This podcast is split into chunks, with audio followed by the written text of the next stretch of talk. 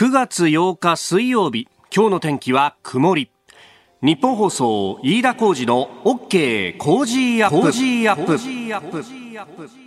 朝6時を過ぎました。おはようございます。日本放送アナウンサーの飯田浩二です。おはようございます。日本放送アナウンサーの新業一華です。日本放送飯田浩二の OK 工事アップ。この後8時まで生放送です。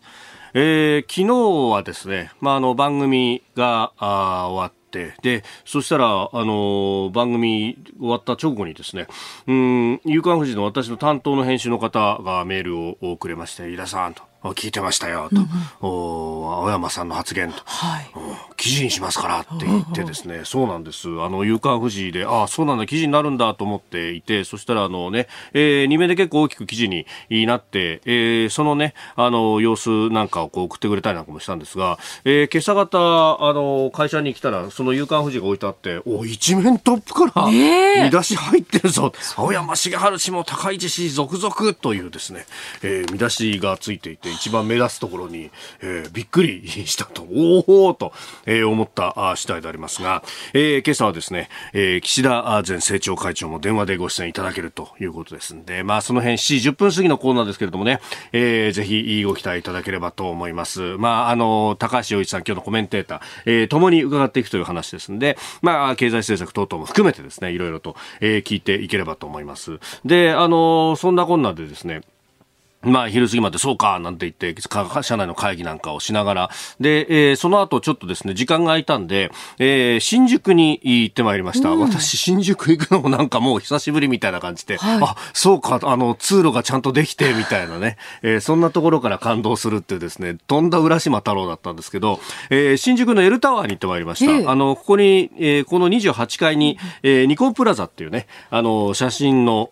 写真機のニコンさんの、えー、ニコンサロンか、えー、がありまして、で、えー、そこのね、えー、中で、あの、不詳宮島、えー、写真家の宮島茂樹さんの写真展、えー、報道写真展、忘れられた、忘れられた香港という写真展があって、私、あの、案内をいただいていたのでですね、あの、宮島さんと、あの、なんかのタイミングで、多分ね、あの、夕方の番組やってた時に、私、勝谷正彦さんと一緒に、えー、ずっと番組やってて、で、まあ、勝谷さんとも、宮島さんというと、名優中の盟友というね、えー、ところでもありましたんで、そのご縁で、あの、ご挨拶させていただいたというのがあって、で、あの、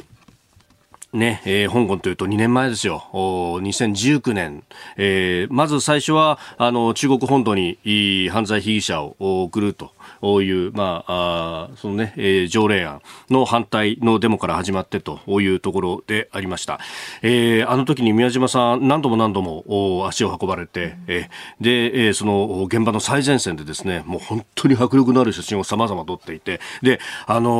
ー、それをですね、まあ、こう、写真展ということですから、えー、大場に引き伸ばしてですね、えー、もう催涙弾が発射される、まさにその瞬間の火花が飛び散っているような写真であるとかですね、えー、様々なあ写真が展示されたって、それを一つ一つ見るために、ああ、こんなこともあったな、あんなこともあったなって、で、タイトルが忘れられた香港。そうなんですよ。コロナ禍でもう海外のメディアが入れなくなった中でですね、えー、もう人権のこう、蹂躙というものが続いていて、まあ、側は一緒でも、もう全くあのわい雑な雰囲気とは違う香港になってますよね、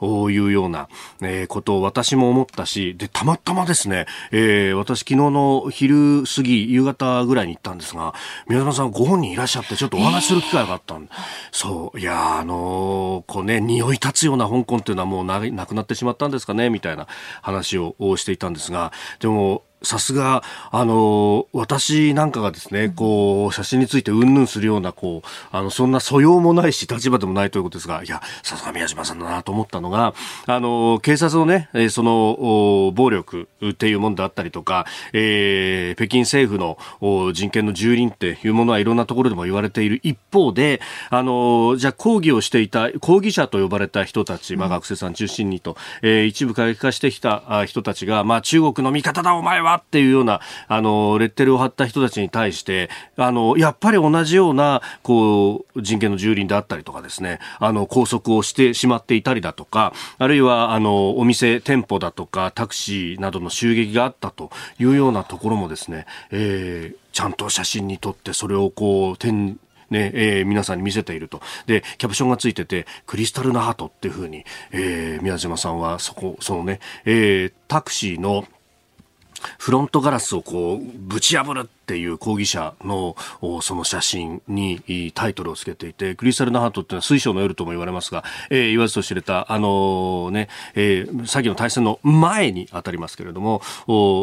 確かポーランドであったと思いますが、えー、ナチとその協力者たちが、まあ、ユダヤ系の商店などを襲撃して、そのガラスを打ち破ったその模様がですね、えー、水晶が、えー、砕け散って、あ、ドイツのベルリンか、あの様子であるという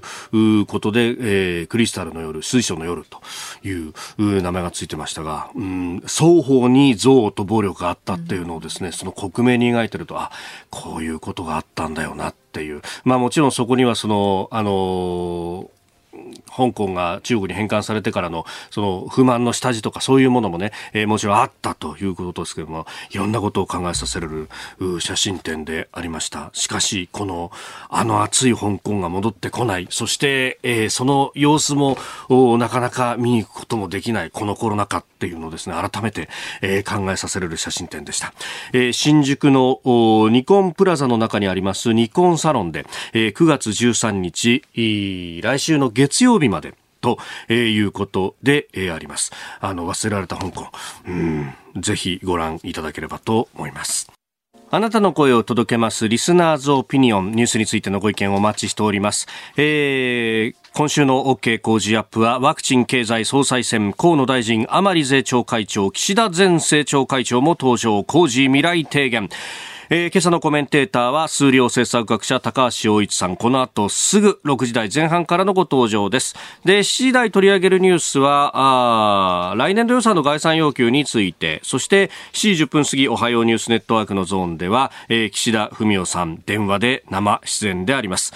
えー、さらにニュースキーワードのゾーンはビットコインについてエルサルバドルで正式に法定通貨になったというニュース。で、えー、7時40分過ぎスクープアップのゾーンでは河野太郎行政改革担当大臣に直撃。今日はコロナワクチンのブースター接種そしてテレワークについて伺っております。メールツイッターこちらです。メールアドレスは、コージーアットマーク 1242.com。アルファベットすべて小文字で COZY でコージーです。コージーアットマーク 1242.com。ファックスは0570-021242。ツイッターは、ハッシュタグコージー1242。ハッシュタグコージー1242です。今週は番組で作ったお米コージー米、千葉の新米コシヒカリを毎日20人の方にプレゼントします。プレゼントの応募おはがきでも待ちしています。郵便番号100-8439。日本放送飯田工事の OK 工事アップまで。ポッドキャストでお聞きのあなたには、工事アップの番組ホームページにプレゼントの応募フォームがあります。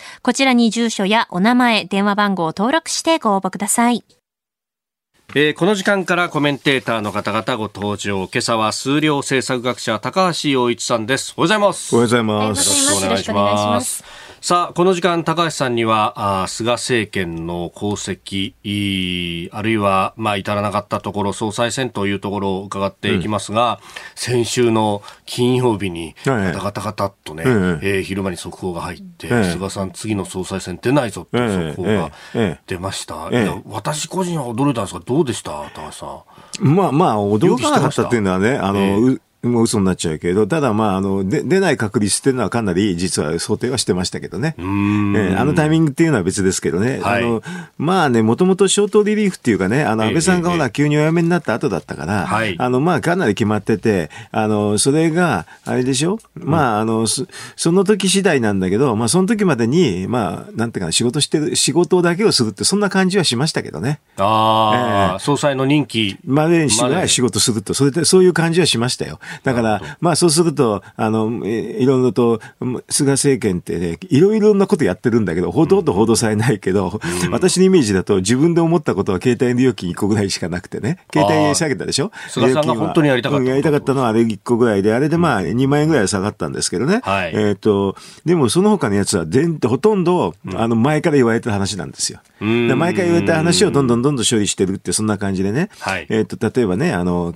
なんだっけ、重要土地規制法っていうのは、まあ、自衛隊の周りのあの土地なんかは、はい、今まで議員立法でやってたんだけど、全然できないかったんだけど、えー、そうでしたね。聞いたら、確保でやるからって言ったら、ああ、これすごいやる気だな、すぐ分かったんですよ。確保内閣提出の法律。そうそう、うん、あれは確実に成立するんでね。えっ、と、あとはね、例えば、あの、処理水の放出とかね。ああ、福島第一原発の。はい。あと、慰安婦の表現がおかしいとかいうのを閣議決定したりとかね。そういう。教科書にそうそう、うん、そういうのはあれなんですよね。前からの話だったんで、それでも処理してるって。で、あと、まあ、ワクチンは自分でやりたいって言うんじゃないけど、これはものすごく力入れてましたね。はい、だからこれは、あのね、特にあれですよね、日本スタート遅れたでしょ？遅れたのは事実なんですけどね。はい、でも同じように遅れた、まあこれ感染が少ないと遅れるんですよ。世界的にね。だから、えっと、他の国だと、例えば韓国とかニュージーランドとかオーストラリアも同じ遅れてるんですよね。で、そういうふうにちょっと遅れたスタートでも日本ちょっと、まあその時最初はうまくいかなかったんだけど、はい、途中からすごいペースで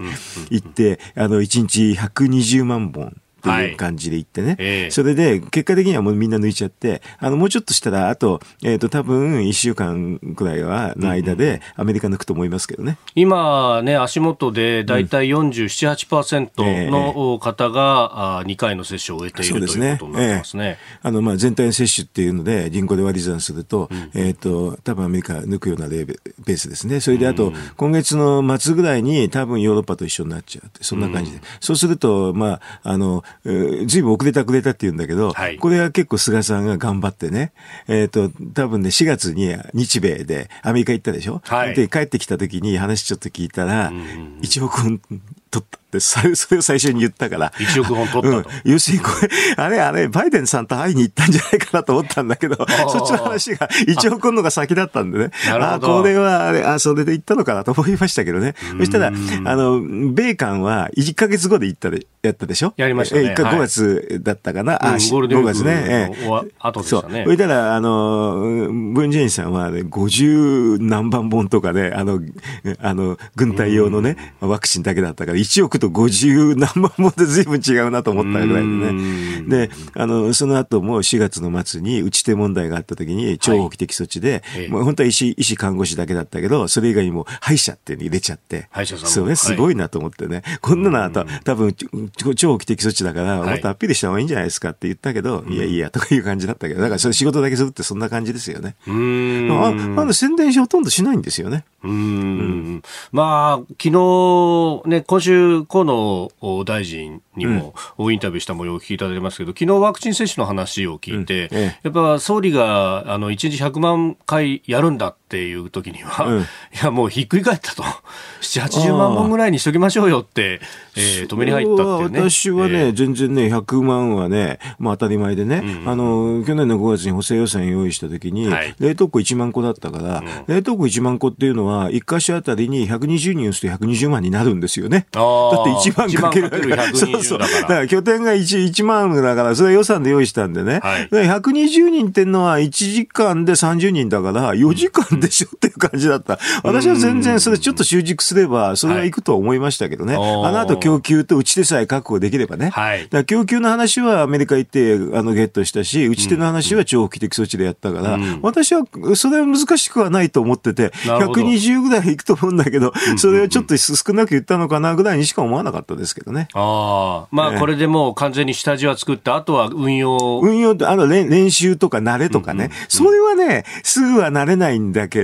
まあこういうのやっていくと日本人って結構うまいんじゃないかなと私は思ってたんですけどね。まあ一番打った日で170万回打ったって日が出た 出たぐらいですもんね。要するにね、はい、結構算出は簡単なんだけど、はい、1時間でささあの30人でしょ、うんうんうん、それで、だから6時間打つと180いっちゃうんですよ。ああ、そっかそっかそっか。いっちゃうんだよ。はい、うん。だからこれはう、あの、まあ、あのねう、うまくやるっていうのはそこのマックスできるかできないかって問題があるんだけど、練習とか慣れるとそういうふうになっちゃうっていうのは思いましたけどね。うん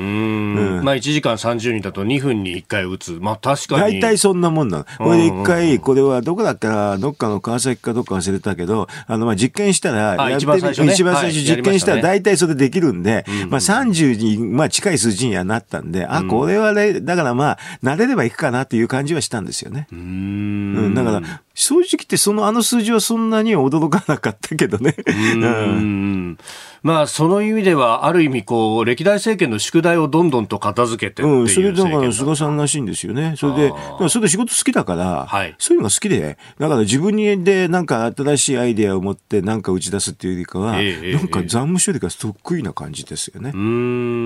んデジタル庁が今月頭に発足しました。ね、これもある意味の宿題みたいなもんですか？だって20年前に私役人の時に、えー、えーと第一、あ、じゃあ、あの、小泉政権の時に、うん、こすぐ20、もう2020年ぐらいですよ、最初ぐらいですよ。うん、もう、あの、これは、えっ、ー、と、行政手続きはみんな電子化しますって言ってるもん。ん。なんか、そんなことから比べると随分遅いなと思ったけど、まあ IT 立国ってもの確か20年言ってたじゃないよ。同じこと言ってんですよ、はい、全く、うん。うん。だから、あれもね、積み残しですよ。20 年間ぐらいの。はい。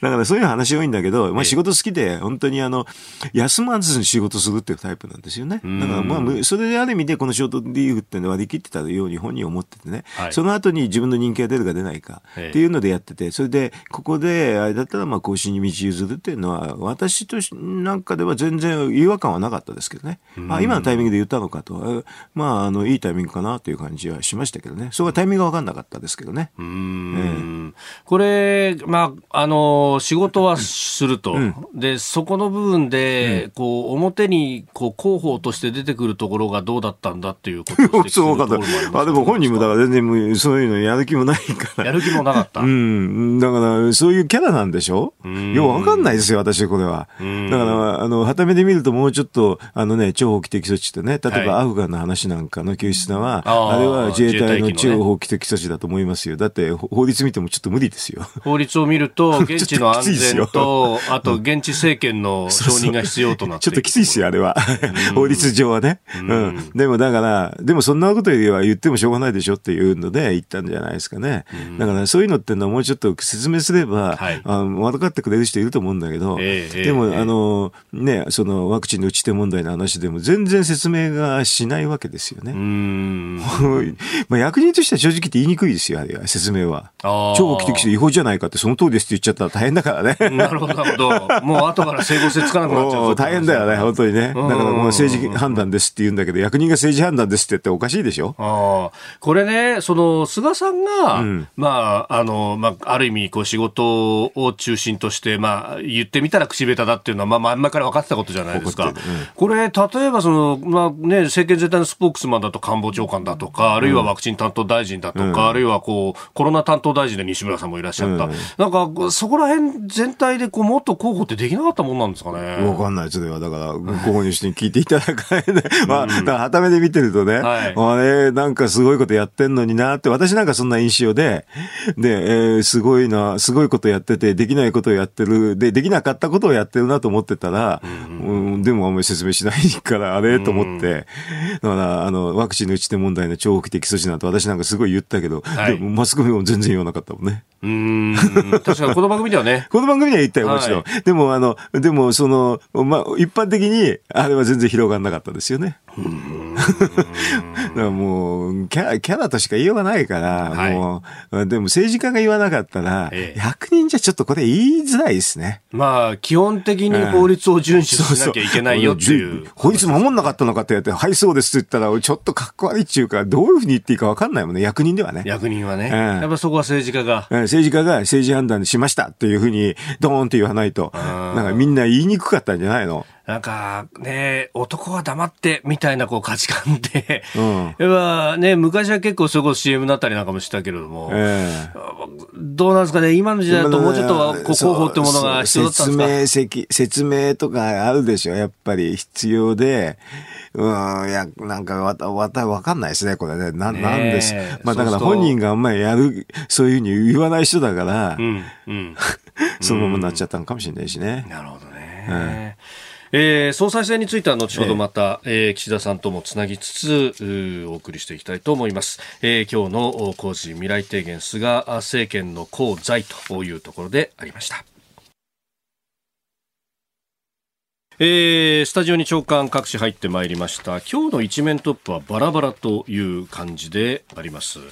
えー、読売新聞コロナ行動制限秋に緩和という政府の方針について、えー、そして朝日新聞はあ立憲疑惑解明の争点化狙うという衆院選公約第1弾発表、えー、毎日新聞は9.11同時多発テロから20年という特集、えー、そして産経新聞はサンフランシスコ講和条約、えー、これも調印から70年を迎えるということで吉田茂の宿題会見今もというですね、えー、まあ産経らしいなという一面トップであります、うん、これあの今日ご覧になってて 高橋さんどうですか？なんか、うん、それぞれ特色があって面白いですよね。それぞれ特色があって、うんまあ、これでこそね、あの、はい、各紙でしょっていう感じでね。ええうん、面白いですね、非常にね。思わず写真撮っちゃったですよ、これ。写真撮りましたか？うん、あの、だって私、あの、新聞撮ってないからさ、はい、こういう、あの、ここに来る唯一の楽しみって、この各紙が見られるってやつでね。まあ、あの、全紙一応並んで置いてありますからね。撮っちゃったね。うん。うん、なもう、なんかね、それぞれ特色があって、本当によろしいんじゃないですかね。うん。うんまあ、このコロナのね、行動制限の緩和のあたり。これは当たり前だよね、はっきり言えばね。ワクチンをね、打っていけば。うんね、これが、うん、あの今まではなんかこういう話が出るたびにねこんなこと言ったら気が緩んでみたいな話をしてたのになんか先週の末ぐらいから出てくるっていうのが。ってもうそもそも新感染者をピークアウトしてるしね、はい、それでねあのさっきワクチンの話したんだけど、ええ、ワクチンして、あの新感染者は確かにちょっと増えてるんだけど、うん、まあ、あ株が違ってるとね、はい、デルタ株、うん、増えちゃうんだけど、はい、でもあの高齢者はワクチン打ってるから、え、死亡者はものすごい減っててね、実はね今度の第5波で私ちょっと計算したんだけどね、はい、あのどのくらい死者が減ってる減っちゃったかっていうとね、え実は1万2000人なんですよ。1万2000人、うん。あのね、その4波まではね、しあの感染者のね、はい、死者あの死亡率って1.8%だったんだけど、ど。0.2%下がっちゃった。あ今は感染者のうち亡くなる方って0.2%、えー、じゃあ差し引き1.6%分下がってる。それで75万人あの第5波でかかってるから、はい、そこに掛け算すると1億に1万2000人なの。75×1.6% で計算すると。やってください。すごいでしょ？それだけの命を、まあ、ある意味ワクチンで助けたということになる、計算上。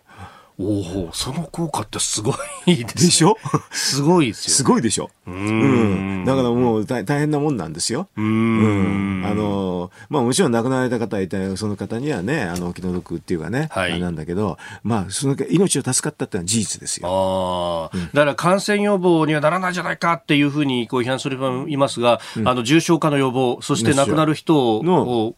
かなり助けるという意味で、えー、きちっと効果が数字でも現れてます、ね、死亡率が全く4波までと全く違うんだ。うん、えー、以上、ここが気になるプラスでした。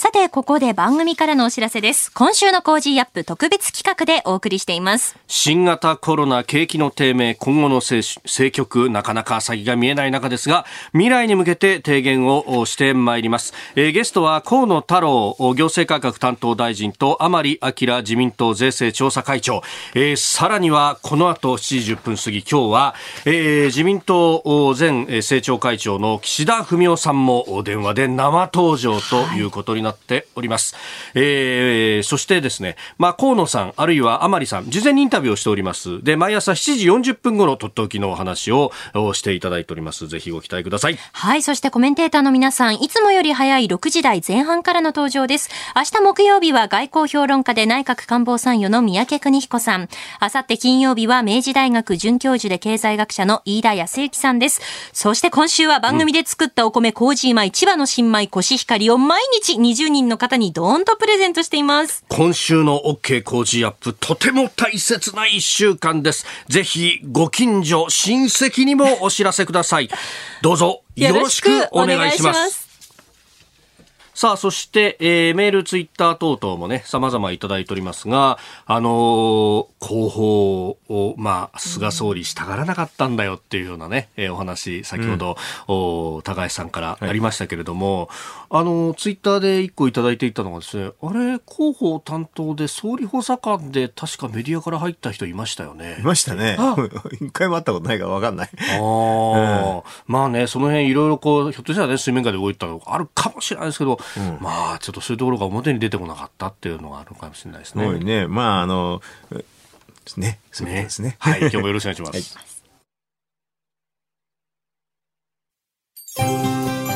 ここでポッドキャスト YouTube でお聞きのあなたにお知らせですラジオ局日本放送飯田浩司の OK コージーアップ週末増刊号を毎週土曜日の午後に配信しています1週間のニュースの振り返りそしてこれからのニュースの予定。さらにトレーダーで株ブロガーのひなさんが今週の株式市場のまとめと来週の見通しについてお送りします。後半にはコージーアップコメンテーターがゲストと対談するコーナー。今月はジャーナリストの長谷川幸洋さん。麗澤大学の西岡力さん登場です。朝鮮半島問題北朝鮮をテーマにお送りします。週末もぜひチェックしてください。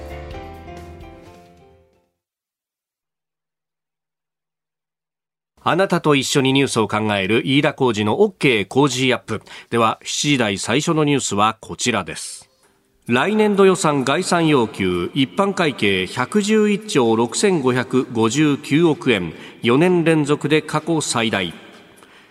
財務省の発表によりますと来年度予算案の編成に向け先月末までに各省庁が提出した概算要求を集計した結果一般会計の総額は111兆6559億円となりまして4年連続で過去最大となりました。過去最大というところをまあね強調する報道も多いわけですが、うん、まあ、こういうの名目値っていうのは大体過去最大ですけどね。うんうんうんまあ、物価はじりじりとなってるわけでもある経済規模も増えるか、はい、まあ大体だから普通に考えると過去最大が当たり前なんですけどね。ええええ。ことさらこれがニュースというわけではないと。まあ、いう中で、まあ、その内訳を見ると、まあ、厚労省のね、要求が、まあ、社会保障費の増加で、うん、えー、33兆余りとい。うことになったぞということが報じられておりますが、ポイントどの辺にあると、高橋さんお考えですか？えー、っと、この中だと国債費って話なんだけど、はい、それは、あの、要するに、と今年度当初予算6兆円余り増えて、で30兆って、だから6兆円増えて24兆が30兆になってるっていうのはちょっと大きいっていうことなんですけどね。はい、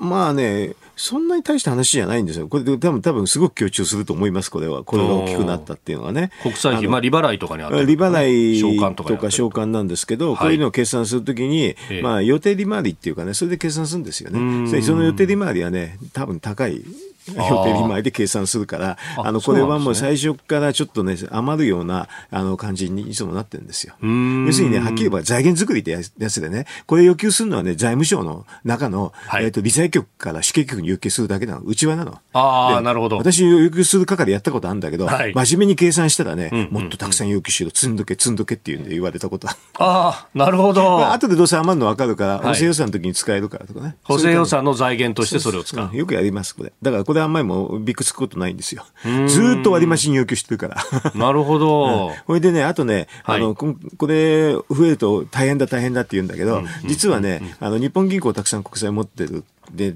あの、日本銀行が国債買ったでしょ、はい、そうするとね、実は日本銀行が、に利払いするんだけど、ね、日本銀行は納付金で全部返すんですよ。利払いを受けるってことは収入があるってことだから。で、決算で黒字になったら、いや、黒字になるんですよ。だってあれは、あの、要するに、日銀券っつって、お札を吸って買ってるだけだから、はい、お札は無利,、無利息でしょ、うん、だからもう必ず収入になるんで、うん、そうすると、これは、あの、増えたように見えるんだけど、はい、あの、日本銀行が半分以上国債持ってるから、実はこの利払い費の半分以上は返ってくるって、そういう世界です。でそれは、えっとね、安倍さんにね、今夜は2年目にこういうふうにありますよっつったら、はい、1年しか総理しなかった時は分かんなかったけど、この間長く総理したから2年目言ったら、確かに高橋さんの言う通り、すごかったよって言ってたよ。おなるほど 2, 2, 年総理するとよく分かるって言ってた。1年だと分からないって言ってた。1年だとこれは分からない。分かんないって言ってた。でも、安倍さん長く総理したでしょ？はい。だからいつもその通りだったって。だから、あのね、ある意味でこの予算っていうのは支出の話だから、この、こっちの数字大きいって言って、入りの話は実は議論しないから、でもこれはこの利払い費の増額のほとんどは、やっぱりその日銀の付近点で返ってくるんで、あんまりそれは心配することないんです。なるほど。で、また、あの、他方で、こう、いろいろね、えー、指摘されているというか、うん、報道されているのが、まあ、去年のその、まあ、国の予算のうち30兆ぐらいが使われ、うん、使い残しがあるじゃないか、みたいな。も私もね、中身見たらね、はい、例えばね、あの、医療の体制強化の、はい、あの話とかいうのは余ってたし、うんうんうん、あと、なんだっけ、協力金はい、時短要請した時に、協力金払わなきゃいけないでしょ？これ地方自治体払うんだけど、はい、そこの地方自治体への交付金って、地方創生金っていうのがあった、ね、はい、それもほとんど使わなかったとかね。え、何なの？って正直って思いましたよ。なんかコロナ専用病床が山ほどできてるんじゃないかなと私なんか思ってたんだけど、それもないと。はい。えー、それで時短要請のこともあんまりしなかったと。えー、何なの？って正直言ってそこ思いました。うんそういうね、なんか肝心なとこ使わねえんだなって。なんでなんで？って。うん、うん。だから医療体制の話なんて不十分のままずっと来ちゃったってことなんですよ。まあ結局中央は直接その指揮命令ができないっていう立て付けに、うん、まあ特に感染症法上なってるから、うんうん、お金つけるしかないってお金つけて、でも予算だからまさかね、これは使わないのはないだろうと思いつつ、使えっていう意味で出したのに使わなかったっていうのはびっくりしましたけどね。はい、うんで、今回またそれが理由になって、えー、じゃあ補正はあんまり大きくしない方がいいみたいな議論が出てくるっていうのは何か まあちょっとよくわからないよね、これね。あの、特にね、あの、コロナのね、医療体制強化の話とか、はい、あの、時短要請の協力金なんかを使わなかったっていうのは私にはよくわからない。あの、途中で言ったことありましたよ。あんまり出てないから。そしたら一生懸命頑張ってますかって。そしたらもう次言いようがないよね。おはようニュースネットワーク。この時間取り上げるニュースはこちらです。自民党岸田派臨時総会選挙戦への決意呼びかけ。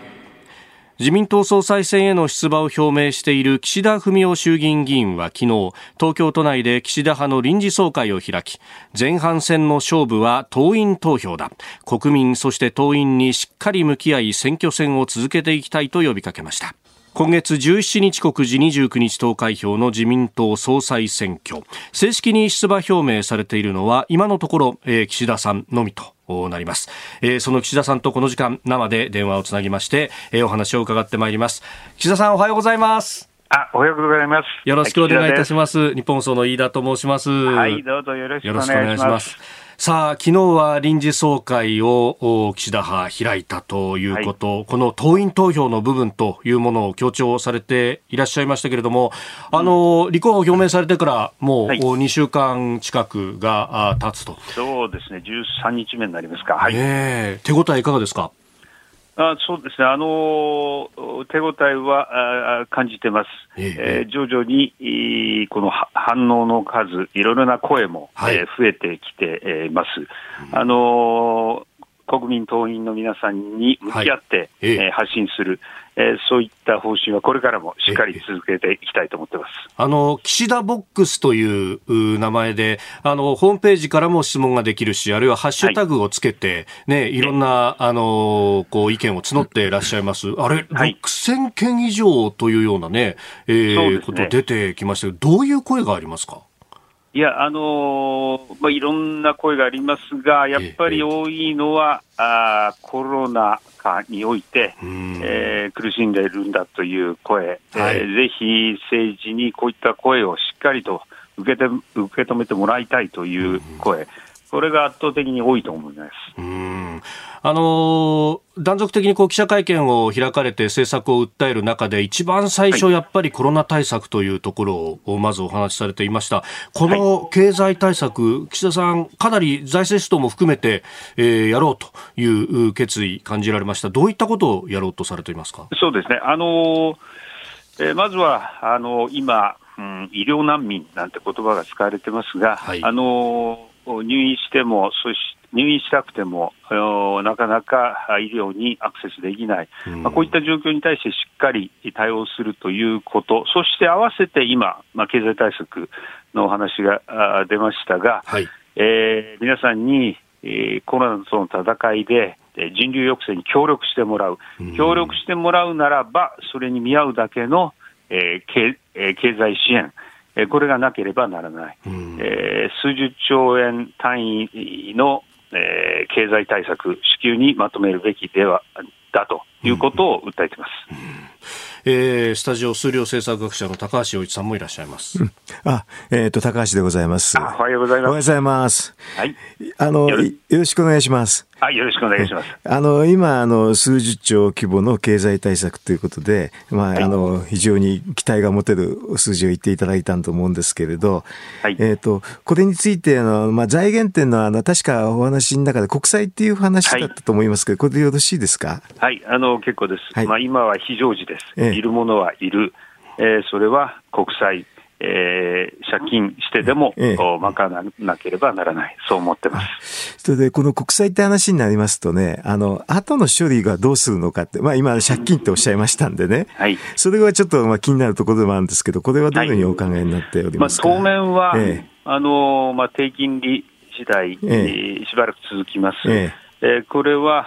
借金で、ま、借金で、えー、賄いながら、ええ。経済のこの再生をまず、ええ、考えていく、え、まあ、成長をしうん、しっかりか、えー、考える、再起動する、まあ、そこから始めて、まあ、経済なくして財政なしとい。う順番で、はい、えー、物事を考えていかなければならないと思います。大きな方向性、まあ、財政、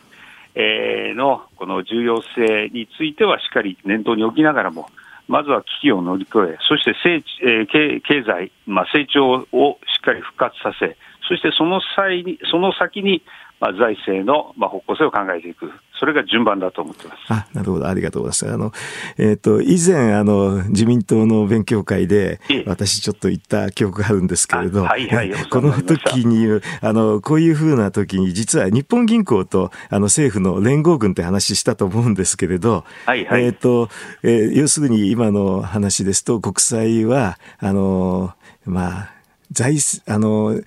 えっ、と、通貨発行益っていう話もちょっとしたと思うんですけれど、そういうのでかなり賄えるので、あの、あんまりその借金としての認識しなくてもいいっていう話を確か私させていただいたと思うんですけど、それについてはどういうふうにあれですか？そうですね、あの、国債、それから国債のまあ意味、そしてそのの取り扱い、これについてはいろんな、あの意見は、意見があるということは、あまあ、十分承知していますが、ええ、あの当面は、この今行っている、いわゆる大胆な金融政策、はい、そして機動的な財政政策、え、そして合わせて成長戦略、まあ、三原則と言ってますが、このうん、三原則は堅持すべきだと思ってます。あ、そうですか。どうも非常にありがとうございます。あの、ちえっ、ー、と、多分今、国民に対して非常にい。いメッセージだったと思います。はいえーで、それ言います。はい。さん、その、あの、はい、経済をこう浮揚させて、で、その先のその財政をこう考えるという部分で、うん、まあ、あの、よくこう出てくるのが、まあ、税金をどうすると。まあ、あの、具体的に消費税を上げる、下げるあというような話も出てきますけれども、これ、はい、まず最初に経済のこう成長っていうものがありきでっていうふうに考えていいですか？そうですね。まあ、経済あっての財政だと思ってます。その経済の正常化、そこをまず図りつつ、まあ、財政健全化の方向性も考えていく、まあ、その順番はそその順番だと思ってます。そのあたりで、その経済の成長率であるとか、物価の上昇率であるとかという、はい、こう具体的な数字目標といったものはありますか？はい、あのー、まず、最大の目的はデフレからの脱却ですから、うんあの先ほど申し上げましたようなあの三原則は守っていく、はい、えー、物価上昇2%をはじめ、まあ、当面の数字、これは目標としてしっかりとか、えー、掲げ続けなければならない、えー、と思ってます。さあそして、まああのー、こうコロナとの戦いというところで、まあ、当面は、えー、はい、まあ、ステイホームであるとか、まあ、行動制限というところにもなろうかと思いますが、他方で、このワクチンの接種の進展に伴って、一部緩和してもいいんじゃないかというような、えー、議論も出てまいりました。このあたりのこう緩め方、どういうイメージされてますか？そうですね。あのやはり目標とするのは、できるだけ平時のこの社会経済活動を取り戻すということです。はい、そのためにあのおのおっしゃった、まあ、ワクチン接種、はい、大変重要です。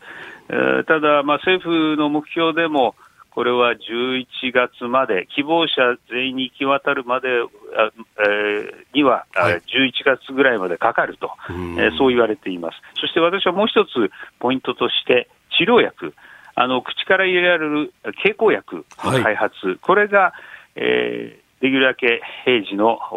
社会経済活動に戻すために一つのポイントになると思います。これを年内になんとか開発しようと、今、努力を続けています。これ、まあ、目標ですから、はい、あの努力を一層続けなければならないわけですが、ええ、この2つが一つポイントになり、それが、まあ、あの揃ったならば、はい、えー、と平時の生活に、えー、だんだんとこの移行できると考えています。うん。えっと、ちょっと違う話になるんですけど、よろしいですかね。あの、はい、えっと、先日、あの、自衛隊法の改正の話をさせ、はい、あの、あの、えっと、岸田さんおっしゃったんですが、非常に興味がありまして、はい、あの、それとの関係で、まあ、憲法改正っていうのと、自衛隊法の改正っていうの話について、ちょっと道筋なんか教えていただければと思いますが。はい、あのこの間の私の発言は、えー、アフガニスタンに、えー、法人、あるいは日本大使館の現地職員のこの、まあ、救出のために、まあ、自衛隊機が向かったわけですけれど、はい、えー、となまあ、結果的に、えー、今、うん、まだ多くの方々が残されている、えー、あの遅かったのではないか、まあ、こういった指摘もあります。はい、えー、この今の法律ですと、まあ、現地の政府の了解を取る、あるいは現地の安全を確認しないと、えー、向かうことができない、で、こういったことになってますが、そもそも危険なこの法人や関係者を、えー、救出に行くのに、安全でないといけないということ、これ、国民感覚としてどうだろうか、まあ、こういった問題提起をさせていただきました。はい、そして、えー、その、まあ、法律について考える際に、はい、他の法律、憲法をはじめ、他の法律との整合性、これはしっかりと考えなければならない。このように、えー、申し上げました。はい。わ、かりました。岸田さん、あの、はい、お忙しい時間にお電話で出演いただきまして、どうもありがとうございました。どうもありがとうございました。また、いろいろお話を伺わせてください。どうもありがとうございました。はい、よろしくお願いします。失礼いたします。失礼します。えー、岸田文雄前政調会長にお話を伺いました。今朝のコメンテーターは数量政策学者高橋洋一さんです。引き続きよろしくお願いします。よ。えー、続いて教えてニュースキーワードです。ビットコインエルサルバドルで正式に法定通貨に中米エルサルバドルで7日仮想通貨ビットコインが世界で初めて法定通貨に採用されました。ナジブ・ブケレ政権はビットコインを法定通貨にすることで国民の多くが銀行を利用できるようになる上海外送金手数料を毎年4億ドル440億円ほど節約できるとしております。えー、議会では6月9日の時点で賛成62反対19危険3圧倒的多数で、えー、この法律を可決していたということであります、うん、あのちょっと法定通貨の話をきちんとした方がいいと思うんでね。ぜひややりますけど、ね、法定通貨ってじゃあな、何かというと、うんうん、実はあの受け入れその通貨の受け入れを拒否できないってその仕組みだけなんですよ。あうん、だただただそれだけの話なんで、あの、普通でも通貨っていうのはどういうのかっていうと、はい、我々が普通考える通貨っていうのは政府が発行するっていうやつでしょ？はい。はい、で、ね、あのそれは自国通貨で、だから発行は政府の権限だから、発行できるっていう意味は、実は発行上限とかそういうのは実はないっていうのが、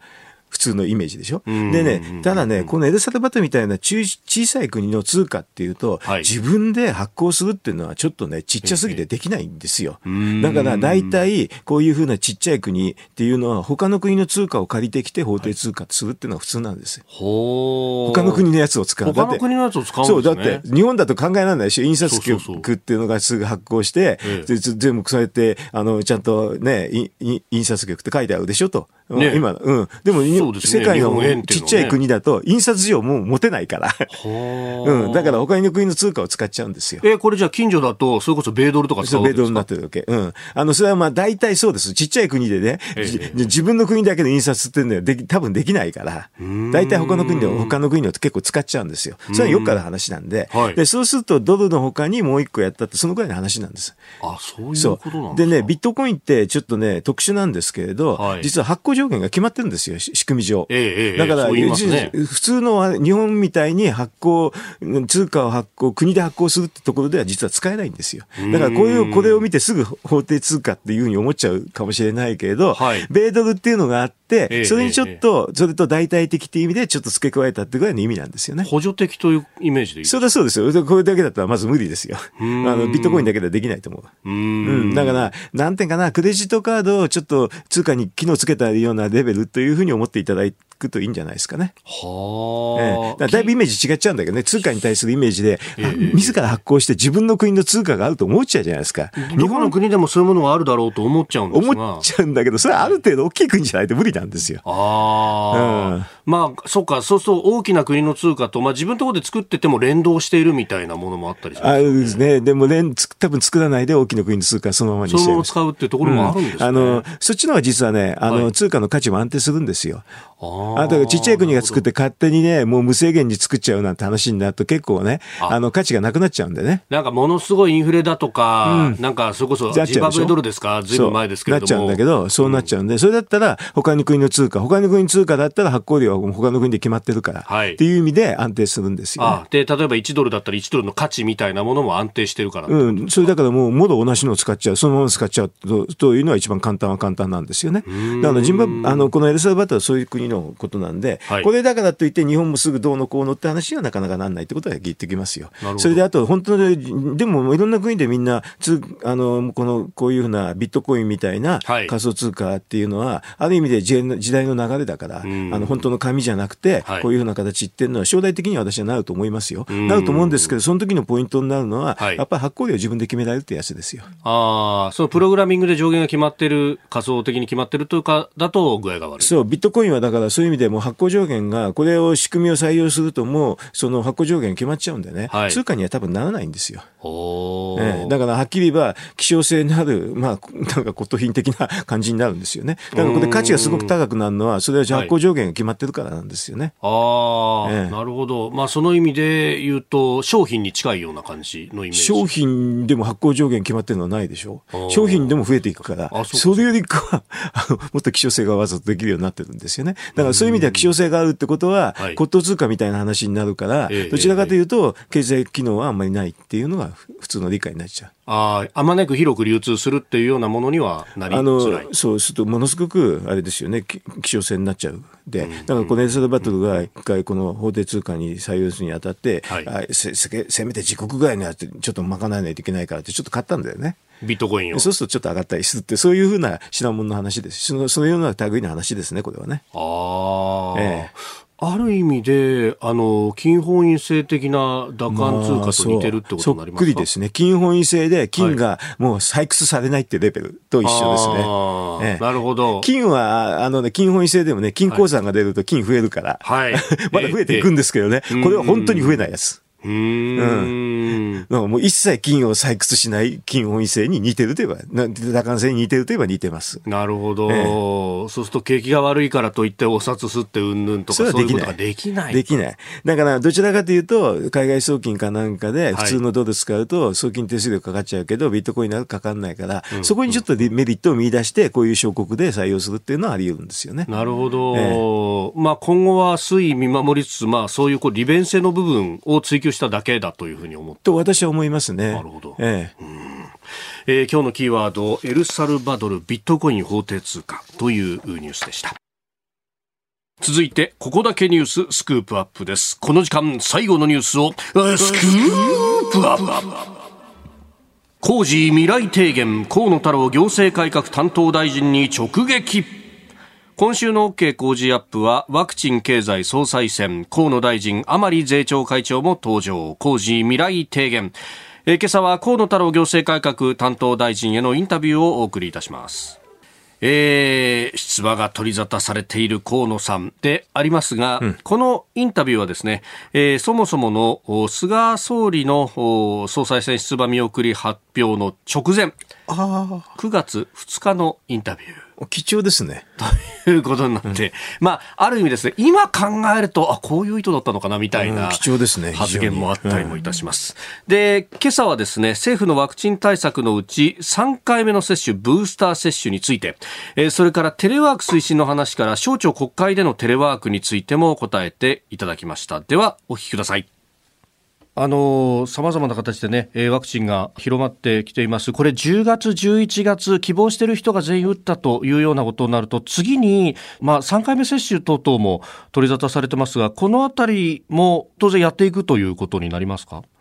あの、アメリカは2回接種が終わった8ヶ月後にブースターと言われる3回目の接種ということのようです。で、日本で言いますと、例えば高齢者の接種が本格化したのがゴールデンウィーク明けで、まあ、2回目接種が6月の頭に終わったとすると、8ヶ月後というと、まあ、来年の2月ぐらいから高齢者の3回目接種が始まっていくということになるんだと思います。あの、それに必要なワクチンはもうすでに確保しておりますので、厚労省の判断でこの3回目接種をやるかやらないか、やるとしたらいつからやるのか、あるいは今年2回ファイザーを打った人は来年もファイザーなのか、はい、あるいはワクチンの種類が変わるのもいいのか、そういうことを今、厚労省の方で検討してもらっておりますので、検討結果が出次第、えー、いろんなことが動かせるような準備は整えております。うん。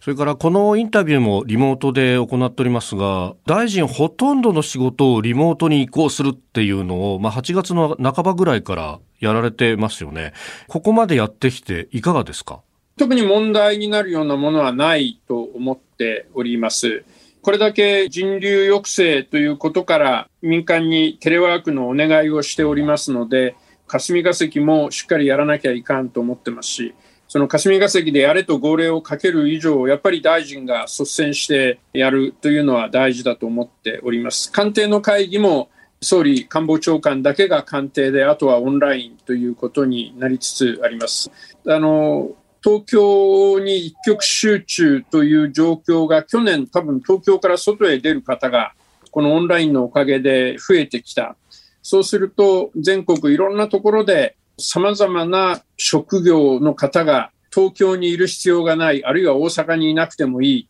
どこでも仕事ができるということになると、何も東京に集まらなくていいよね、東京で高いところにオフィス構えなくてもいいよね。ということになっていくんだと思いますんで、スタートはコロナでしたけども、これはもうコロナと切り離して、テレワークというものが日常的にできるんだということ、それからテレワークが日常的にできるんだったら、霞が関という名称がどうなるのか分かりませんが、役所が東京の霞が関に物理的に集まってる必要はないんじゃないかな。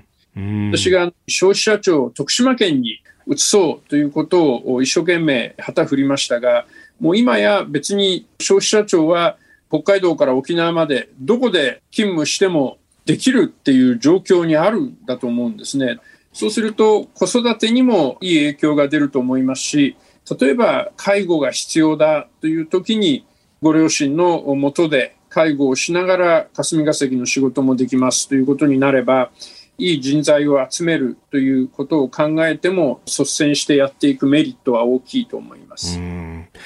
そこで霞が関の人に聞くと、一個、今は国会閉まってるからあれですが、国会が開くと、これ基本的に人は出てこなきゃなんないし、こう、レクだなんだでずっと張り付かなきゃなんない、結局テレワークなんかできないんですよっていうふうにおっしゃる方もいらっしゃいますが、この辺もこれ変えていかなきゃいけないっていうことになりますか？そうですね。今度の川本新人事院総裁が国会にもこの霞が関の働き方改革について、切にお願いをするということを言い始められました。これまでなんとなく人事院はその国会関係はスルーしてたんですが、人事院もやはり霞が関の働き方改革は急務で、霞が関の状況はかなり危機的だという認識を公にも共有してくれるようになりました。で、その人事院が衆議院議長、参議院議長に総裁が会いに行って、この問題を正式に取り上げるということを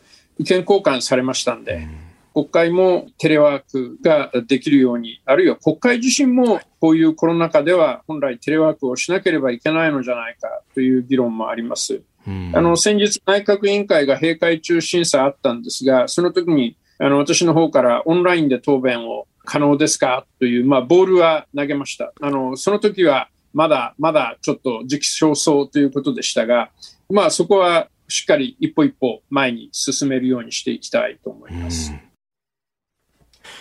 えー、という河野行政改革担当大臣の話をお聞きいただきました。まあ、あの、今日の話はね、えー、政策突っ込んだところで、えー、河野さんの、まあ、首相のど真ん中みたいな話が中心でありましたが、どうでしたか？あの、えー、っと、閉会中審査オンラインっていうのは非常に面白いですよね。でね、閉会中審査の時に、はい、なんかあの、尾身会長が、はい、バッハさんにパラリンピックの開会式オンラインでもいいじゃないかっていうのを国会で言ってたっていうのは私は非常に面白かったです。なるほど。確かにね、国会で大勢の人が集まってる中での答弁。うん、オンラインでって。オンラインで、あれは、あれ、ああいう話はオンラインで言わないと迫力ないなと思いましたよ。確かにね、そうですね、うん。みんな集まって、まあ、これだって子供がニュース見てても、三つ三つやんって言いながら見てます。あれ？って思うでしょ？うん。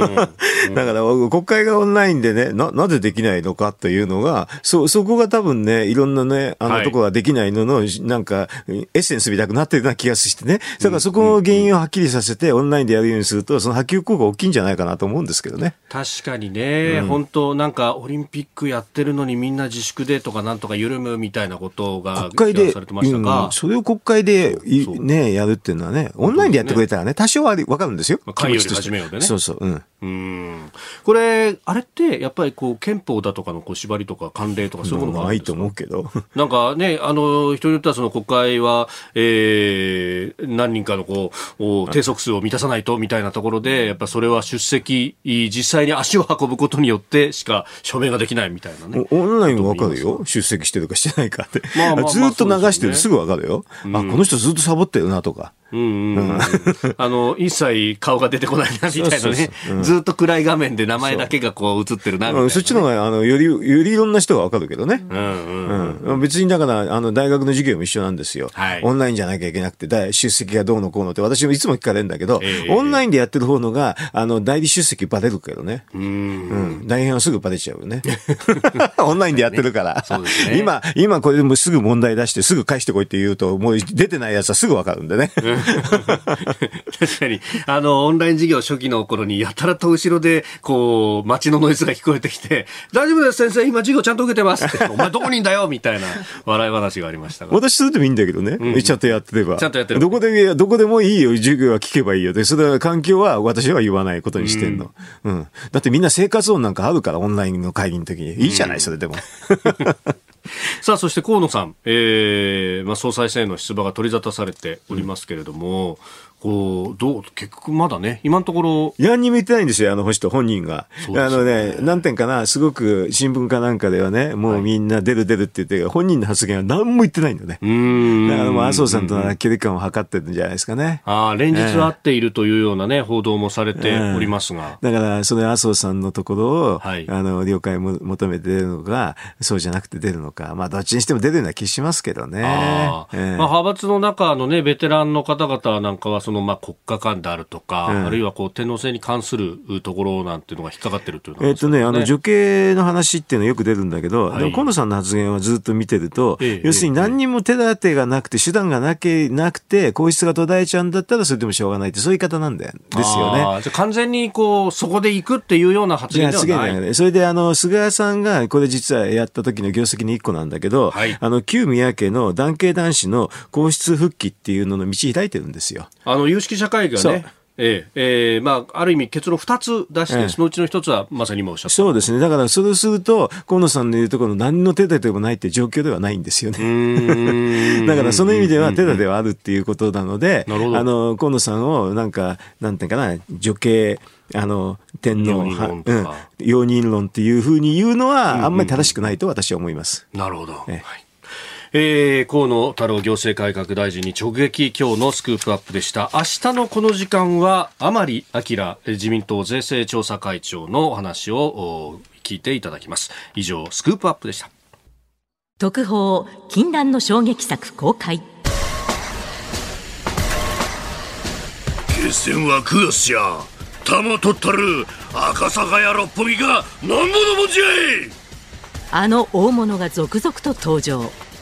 あの甘利先生が直々にお出ましとはのおおワクチンじゃ！ワクチン持ってこい！今度のおじきに恥かかせるわけにはいかんのじゃい！一都三県東京神奈川千葉埼玉を巻き込んだ血で血を洗うラジオ界の構想が勃発。聞いとるやつは全員集合じゃ！とにかく頭数揃えるんじゃ。ポッドキャスト YouTube 何を聞いても一緒じゃここでは戦う番組しか生き残れない。しのぶの言わず飯田浩二の OK 工事アップを聞いたと言うんじゃ。平日の朝6時から8時の2時間日本放送じゃ。聴取者には豪華特典もプレゼント。聞いたリスナーのために千葉の米100人分集めとったで。ワクチン経済総裁選河野太郎大臣甘利明税調会長も登場。コージー未来提言。日本放送で9月上旬公開。聞かないやつは豚箱叩き込んじゃるええな！飯田浩二アナウンサーもちょっとだけ出演の映画、古老の地レベル2絶賛公開中です。こちらもぜひご覧ください。